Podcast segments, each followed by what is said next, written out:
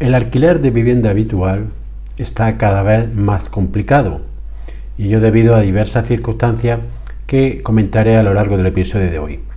Pero lo que se plantea es la siguiente pregunta.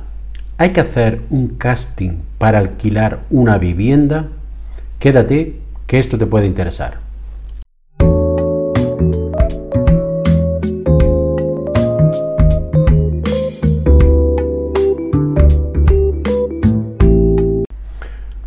Hola, bienvenido a un nuevo episodio del podcast de Abogado Inmobiliario.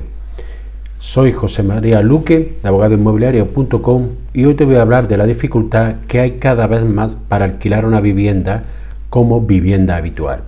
¿Ello a qué se debe? Pues en primer lugar hay una gran falta de seguridad jurídica. Hay un excesivo proteccionismo al arrendatario.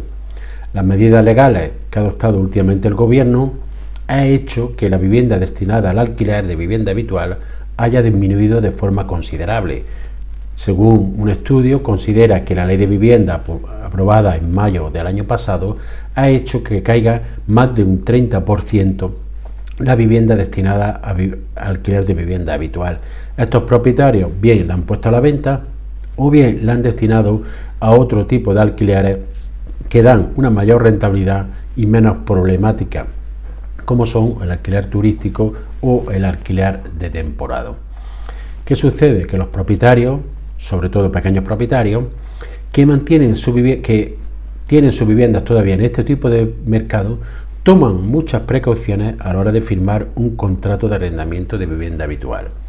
Ahora te voy a poner un breve comentario sobre tres consultas realizadas recientemente para que veáis la dificultad y a lo que se somete un propietario antes de alquilar su vivienda habitual. El primero de los ejemplos que te voy a comentar es eh, uno que me, una consulta que me realizaron hace una semana. En este caso se trataba de revisar un contrato de arrendamiento para vivienda habitual y lo que me resultó más llamativo eh, que me contó el cliente no es lo relativo al piso al contrato, sino la dificultad para acceder alquilar por las casas de vivienda, por el precio del alquiler y sobre todo por la selección de inquilinos que realizan los propietarios. Este último aspecto es el que tiene más en consideración por, el propietario, porque que no le pague el inquilino la renta puede ser algo dramático para algunas personas.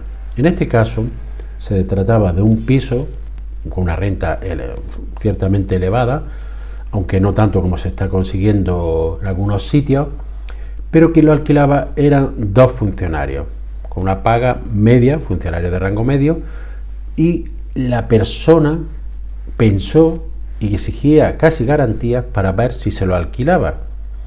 ¿Por qué? Porque esta persona tenía que destinar, aparte de ese alquiler, más de dos tercios, a pagar la hipoteca que había contraído para adquirir ese piso. Es decir, todavía no le sacaba mucha rentabilidad directa al piso porque destinaba gran parte al pago de la hipoteca que había contraído. Pero aunque no es así, aunque el piso esté pagado, lo que se trata es de tener garantía de las personas que te van a alquilar el piso.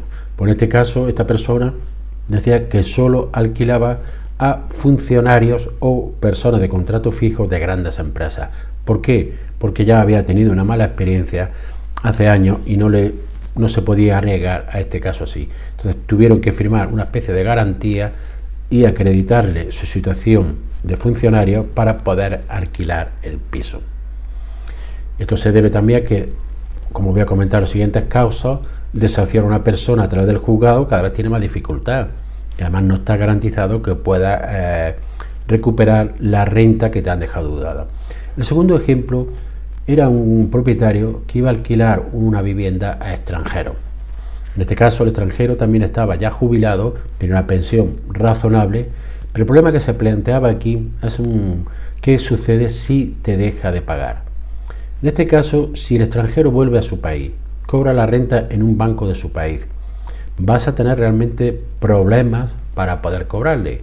Depende con qué países, si es de la Unión Europea, sí se podría llegar a ejecutar, pero vas a tener un procedimiento largo, complicado, donde va a haber que ejecutar resoluciones dictadas en un juzgado de España en el extranjero y mientras tú vas a estar a lo mejor durante varios años sin poder recuperar esa cantidad. Dependiendo de la cantidad que te hayan dejado pendiente, te interesaría iniciar el procedimiento o no.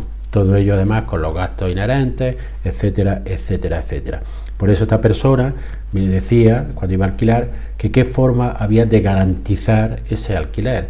La verdad es que es muy difícil. Si es para vivienda habitual, solo puede exigir la fianza y una garantía que suponga el doble de la fianza o en este caso tener una balista, pero si esta balista tiene un tercero también que garantice la renta, depende qué tipo de balista sea, la puede garantizar más o menos. El tercer ejemplo que te voy a poner para que veas la complicada es una situación de una persona que alquiló una vivienda a dos jubilados para vivienda habitual. Los jubilados tenían aproximadamente una, una pensión sobre rondando los 900 euros, es decir, no excedía nunca en ningún caso del salario mínimo interprofesional, pero entre los dos tenía una pensión digna, el alquiler era económico, no era alquiler barato, era alquiler de un piso en un pueblo, por lo cual era un alquiler de poco más de 300, eh, creo recordar de 350 euros. ¿Qué sucede? Además, una de las personas tenía una minusvalía y se aprovechaba de esta situación. ¿Por qué? Alquilaba, pagaba 3-4 meses y dejaba de pagar daba larga, pagaba un mes, así que la situación se complicó y esta persona ya dejó de pagar seis meses. Se le requirió por el propietario, pagó un mes, no, el propietario no sabía qué hacer, eh, ya el propietario, harto de esta situación, contrató mis servicios, se le envía un burofax. ¿Y qué sucede en esto? ¿Qué se te plantea en esta situación?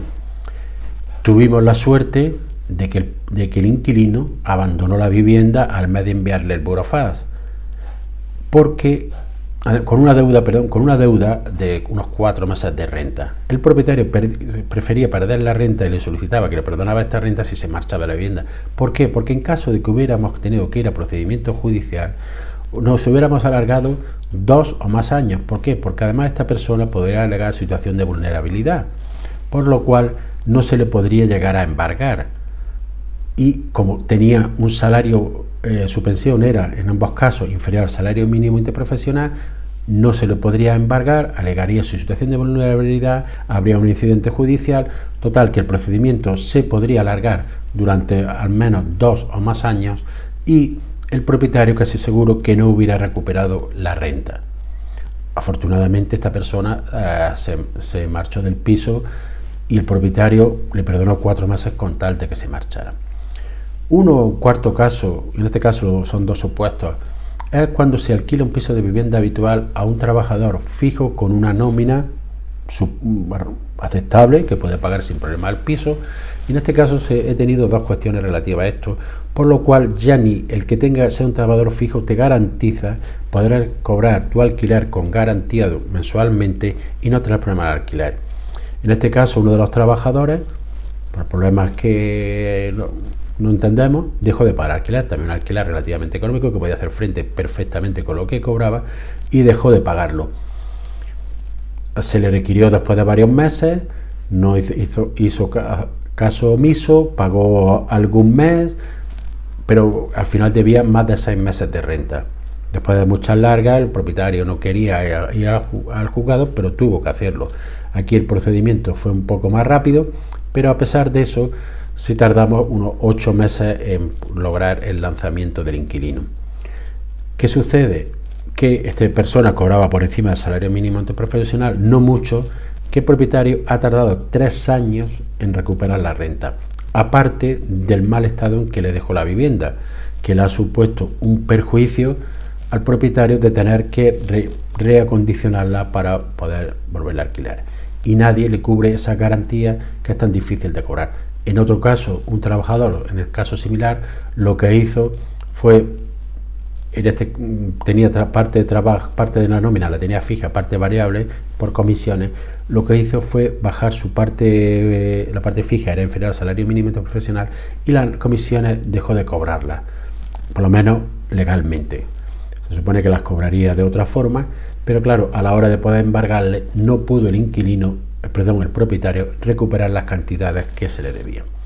Por tanto, el, propietario actualmente se ve en una situación en que hay una alta protección al inquilino, que no se protege nada al propietario y que cada vez es más difícil proceder a un desacio en unos plazos relativamente razonables y en muchos casos se sabe que no va a poder recuperar las cantidades que le dejen debidas. ¿Qué sucede en estos casos? Pues que existe una falta de seguridad jurídica. Hay un abandono por parte del legislador. Todo esto hace porque seleccionen inquilinos que le dan más garantías, tienen que ser unas garantías más que suficientes. Y por tanto, y lo peor que hay aquí, es que hay muchas personas que se excluyen del mercado de alquiler. El gobierno dicta o prorroga normas que están perjudicando claramente el mercado del alquiler y con ello agrava un problema que tiene gran parte de la población.